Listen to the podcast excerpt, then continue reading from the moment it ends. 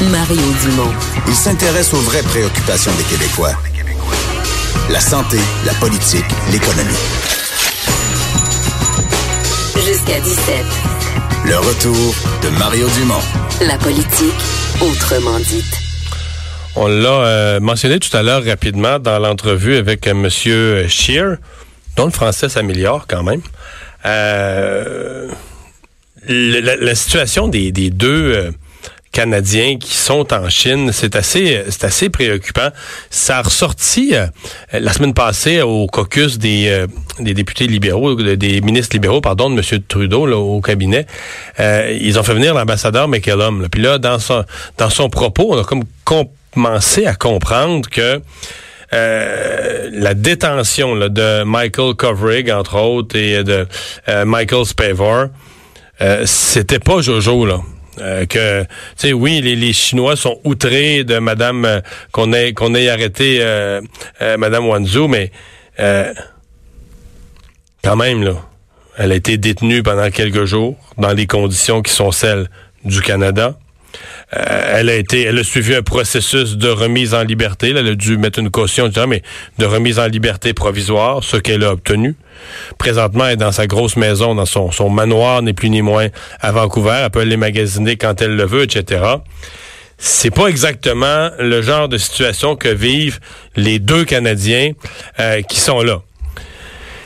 Ils ne vivraient pas de, de torture proprement dite, mais on parle de conditions là de cellules où on laisse l'éclairage 24 heures par jour. Ça a l'air niaiseux, là. Vivre en noirceur 24 heures sur 24, je suppose que tu vires fou. Mais vivre pas de noirceur 24 heures sur 24, quand tu essaies de dormir, etc., c'est épuisant, là. C'est un phénomène connu. C'est épuisant vivre sans, sans jamais de noirceur. Pour deux jours, subir des interrogatoires qui peuvent durer entre 4 et 6 heures. Plus le fait que euh, ces gens-là n'ont pas pu avoir accès à un avocat il pourrait ne pas pouvoir parler à un avocat avant des mois. Euh, la seule visite à laquelle ils ont droit ce sont des agents consulaires, donc des gens euh, de, de les gens de l'ambassade, des gens de la, de la diplomatie canadienne, qui peuvent les voir une fois par mois pendant une demi-heure, pendant 30 minutes. Donc on s'entend que c'est assez minimal, merci. Donc, euh, tu sais, ouais, c'est bien là, c'est bien de la part du Canada de, de, de nous, on a fait les choses, on dit on respecte la règle de droit, puis on a fait les choses d'une façon euh, impeccable, mais euh, donc les conditions de nos de détention de nos Canadiens, on sent pas que on est loin d'une quelconque réciprocité. On va, on tout de suite, pardon, rejoindre Emmanuel Latraverse. Bonjour Emmanuel. Bonjour. Alors, je parlais à M. Scheer il y a quelques minutes qui dévoilait aujourd'hui à Montréal son, son grand plan pour le Québec euh, qui fait suite à une large consultation euh, de ses députés euh, québécois. Tu en penses quoi? Je pense qu'on voit un chef conservateur qui est conscient qu'il doit trouver une façon d'offrir une offre très québécoise un peu, on se rappelle, hein, M. Harper aussi il avait fait euh, ce plan-là là, avec ses cinq promesses pour le Québec euh, en, en 2005. Mais M. Scheer qui veut finalement arriver à des choses assez tangibles qui, après ça, peut vendre aussi au reste du pays. je pense que c'est ça qu'il y a de différent. C'est quand on parle des eaux usées, on parle euh, de la main-d'œuvre, on parle d'un ministre économique. Ça, c'est toutes des choses qui, qui, qui répondent aussi à des besoins plus larges et qui vont faire partie de la plateforme euh, fédérale des, des, des, conservateurs dans la prochaine campagne. Et finalement, c'est comme décorer la vitrine du magasin. On ne sait pas exactement ça va être quoi les choses en vente dedans. On n'a pas le détail des politiques, mais ça donne des outils finalement pour que les candidats qui sont déjà sur le terrain, mais il y en a, il y en a plus d'une trentaine déjà, que, que les députés puissent commencer à vendre à l'électorat québécois que ce gouvernement-là, un gouvernement conservateurs soient capables de répondre aux demandes du Québec à leur spécificité, puis que d'être conservateur au Québec, ça veut vouloir dire quelque chose. Ouais. Emmanuel, je sais pas si tu as regardé ce dossier. Là. Je sais que bon, euh, dans les médias, entre autres, lorsque lorsque la ville de Longueuil ou avant, là, quand à l'époque du maire Coder, quand la ville de Montréal annonce des, des déversements de, de les chiffres sont toujours énormes, des, des, dizaines, des centaines de millions de litres, des quantités énormes d'eau usée qui sont envoyées directement dans le dans le fleuve. On réagit toujours un peu mal, puis on se dit voyons, c'est quand même spécial, tu sais, que les villes fassent ça, puis ils sont obligés de le faire pour aller faire certains travaux dans le réseau. À un moment donné, il faut qu'ils fassent C'est ce qu'on appelle un flush, là, Mais euh, est-ce que le gouvernement fédéral, est-ce que c'est vraiment une juridiction du gouvernement fédéral? Est-ce que vraiment le gouvernement fédéral fait quelque chose d'utile en disant qu'il veut mettre fin à ça? Comment ils vont s'y prendre? Combien ça va coûter? Parce que moi, on m'a déjà expliqué que pour éviter ça, il faudrait faire des espèces de réservoirs, en tout cas des, des travaux très coûteux, très complexes pour éviter un flush, mettons, par deux ans ou par trois ans.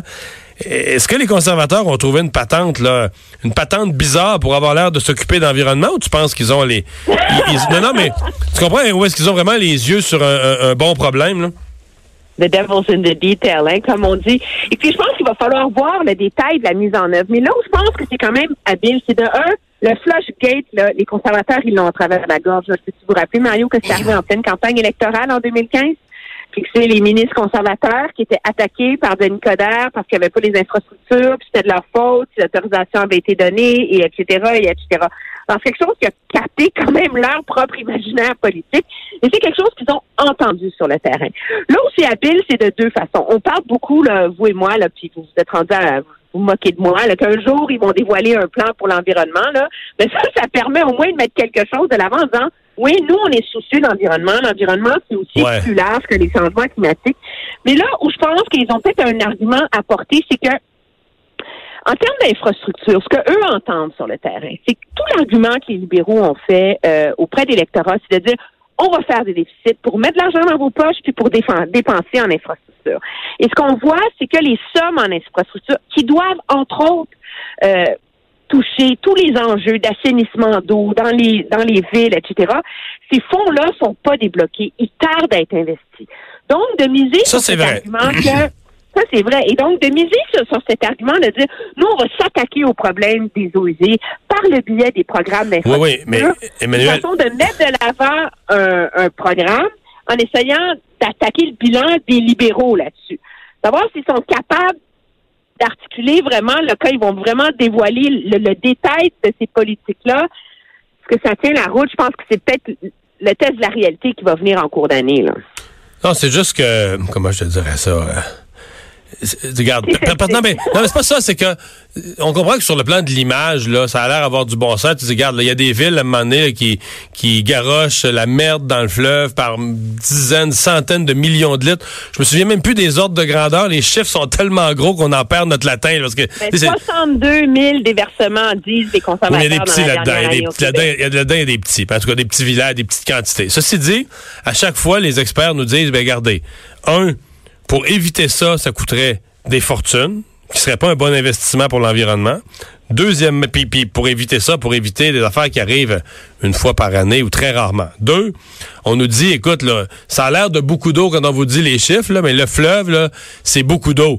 Et moi, il me semble, on m'avait dit, à un moment donné, c'est comme, euh, c'est comme une goutte dans un bain, là, c'est, c'est, c'est très peu d'eau dans l'ensemble de l'eau qui s'en va dans le fleuve, et que ça, ça paraît, ça paraît pire que c'est, là, ça paraît plus dramatique pour l'environnement que ça ne l'est vraiment. Fait que c'est juste ça mon questionnement. Je me demande juste, est-ce que les conservateurs ont trouvé quelque chose de symbolique, mais qu'en bon québécois, on dirait, qui n'a pas rapport. Que, pas que ça n'a pas rapport. Si, si, on avait des milliards pour tout, on dirait faites ça aussi. Mais si on a un certain nombre de milliards limités à mettre pour l'environnement, un expert pourrait nous dire, mais regarde, c'est pas là, pas en tout, c'est pas ça la priorité du tout, du tout, du tout. C'est là-dessus que je m'interroge. J'ai pas de réponse, mais je me questionne, tu sais. je pense que c'est là qu'il va y avoir un test de la, la, la réalité, puis la cohérence de cette annonce-là dans l'ensemble on va pouvoir vraiment la jauger, je pense, le jour où finalement Andrew Scheer va nous présenter son plan en environnement. Là, on va pouvoir dire, écoutez, est-ce que vous mettez tout l'argent dans les eaux usées quand finalement il faudrait la mettre ailleurs? Puis, à un moment donné, quand on parle d'infrastructure, on n'a pas entendu non plus euh, M. Scheer dire qu'il va mettre une croix sur les milliards en infrastructure de, Justin Trudeau. Où est-ce qu'il va mettre l'argent, Et est-ce qu'on va trop en mettre là-dessus par rapport aux autres? Donc, est-ce que euh, est-ce que dans l'ensemble de sa plateforme, cette promesse-là tient la route ou pas quand on se met vraiment à rentrer dans le détail. Je pense que c'est ça qu'il va, va falloir voir. Mais pour les libéraux, là où on se parle, ils sont dans l'opposition, ils sont pas au gouvernement. Le, le but, c'est d'essayer de montrer qu'ils ont entendu les inquiétudes des Québécois avec des choses très, très concrètes, là, comme cette inquiétude-là des gens sur le terrain et ce mécontentement-là. De deux, qui sont capables d'essayer d'arriver avec des solutions au chapitre environnemental. Puis ça leur permet aussi, je pense, Leur calcul, c'est que ça leur permet de faire la promesse que eux vont être plus efficaces dans la façon de dépenser euh, les sommes en infrastructure pour les eaux usées, pour ces choses-là dans les différentes villes et dans les différentes municipalités. En tout cas, ça, ça semble être leur calcul en ce moment. C'est clair que c'est un message qui passe assez, assez bien au Québec. Merci beaucoup, Emmanuel. Ça me fait plaisir. Au revoir. On s'arrête tout de suite euh, au retour.